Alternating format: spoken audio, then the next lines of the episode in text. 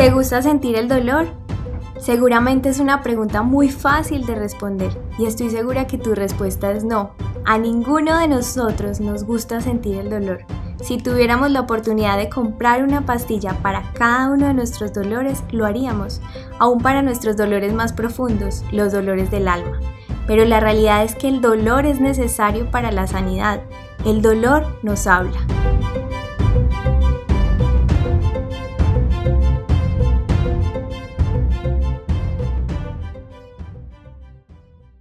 Quiero contarte que la industria farmacéutica es uno de los sectores económicos más importantes del mundo por sus ventas.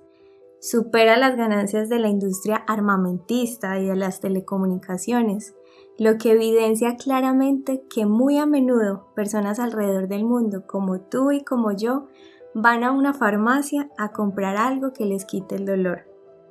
Y aunque no nos gusta sentir el dolor, es necesario, es un aviso de que hay algo más profundo que no está funcionando bien. Muchas veces enfrentamos el dolor de formas incorrectas, a veces tratamos de ignorarlo pensando que se va a desaparecer, otras veces tratamos solo de calmarlo sin saber realmente qué es lo que está pasando. Pero ignorar o tratar de minimizar el dolor no lo desaparece. Por el contrario, poco a poco hace que el dolor se agudice y comience a afectar otros lugares y producir mucho más dolor. El dolor de las heridas de nuestra alma funciona de la misma manera.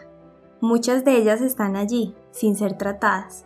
Buscamos a como de lugar evitar el dolor profundo de nuestro corazón, sea ignorándolo o usando analgésicos para nuestra situación. Esto con el tiempo va a afectar considerablemente la forma como nos relacionamos. Y aunque muchas veces escuchamos esa frase de que el tiempo lo cura todo, la realidad es que el tiempo no cura nada. Un dolor que no es tratado desde la raíz solo nos lleva a buscar una y otra vez calmantes para nuestra situación. Y hablando precisamente del dolor, quiero enseñarte que hay varios tipos de dolor a los cuales podemos enfrentarnos. El primer dolor es el que está en la profundidad de nuestro corazón y este dolor tiene una característica muy específica, y es que puede estar con nosotros por muchísimos años. Pueden ser heridas causadas en nuestra familia de origen, por nuestros padres, o quizás una herida del pasado, un abuso sexual, un rechazo, un abandono, o cualquier situación que puede ser la causante de que una y otra vez queramos salir o escapar con una adicción, con una persona o cualquier otra cosa que de alguna manera nos haga olvidar de esa realidad herida y frustrante de nuestro corazón. Así como cuando tomas una pastilla, quieres anestesiar el dolor de cabeza o cualquier otro dolor. Pregúntate de pronto qué estás haciendo en tu vida ahora para anestesiar ciertos dolores profundos en tu corazón que aún no han sido tratados y deben ser tratados. Para algunos puede ser que los anestesien con pornografía o masturbación, pero para otros puede ser huir de sus dolores con largas jornadas de trabajo, horas interminables de lectura, videojuegos, películas, ciclos de relaciones tóxicas, entre otras cosas que pueden anestesiar. Esa dinámica de anestesiar nuestro dolor profundo parece fácil, aunque nunca lo solucionará. Por ejemplo, un niño que creció con un padre muy exigente que luego en su vida adulta se enfrenta también a un jefe exigente, como no sabe tratar ese dolor que hay en su corazón a causa de no ser sanado, un nuevo suceso con su jefe puede remover en su corazón ese dolor profundo de sentirse que no es suficiente y quizás al llegar a su casa la manera de escapar a esa realidad será tomando una anestesia para su dolor. Nuevamente ir a la computadora y buscar una página de pornografía y pasar ese incómodo dolor que está allí en su corazón. Pero sabes, ninguna cantidad de analgésico podrá quitar el dolor. Por un momento parecerá que se va, pero en realidad seguirá ahí, hasta que tengamos el valor para enfrentarlo y permitir que Dios sane esas heridas profundas que deben ser sanadas. El segundo dolor que podemos experimentar especialmente para aquellas personas que han luchado con comportamientos repetitivos. Vamos a llamarlo el dolor del ciclo. Este es el dolor de caer una y otra vez en la misma situación, de caer una y otra vez en la pornografía, por ejemplo, y no poder salir de ella. Ese es el dolor que puede experimentar la persona mental, emocional y espiritualmente. Pero ese dolor tiene una finalidad y es bien importante. Tiene la capacidad que la persona pueda tomar una decisión crucial de rendir su vida a Dios y buscar ayuda, o por el contrario, de continuar en el mismo ciclo destructivo una y otra vez. Dentro de ese dolor del ciclo podríamos mencionar otros dolores.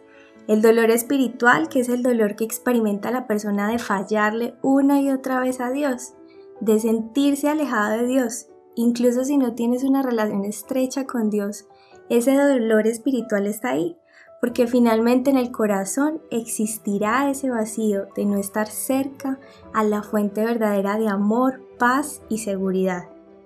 En el corazón pareciera que se desatara una guerra civil, donde por un lado está el deseo de agradar a Dios y por el otro está ese deseo de consumirnos una y otra vez en nuestros propios deseos. Otro dolor que podríamos mencionar dentro del ciclo es el dolor relacional.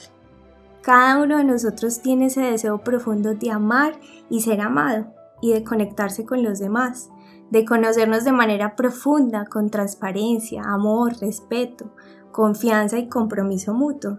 Y ese dolor es precisamente la incapacidad de poder vivir eso en nuestra vida, la incapacidad de podernos conectar con los demás de manera genuina y estar viviendo en la prisión de la soledad, pues de alguna manera algunos aprendemos a poner una muralla en las relaciones, evitando el dolor y el rechazo que éstas pueden generar, porque queremos huir de la aterradora idea de ser vulnerables y demostrarnos tal y como somos por temor a ser rechazados.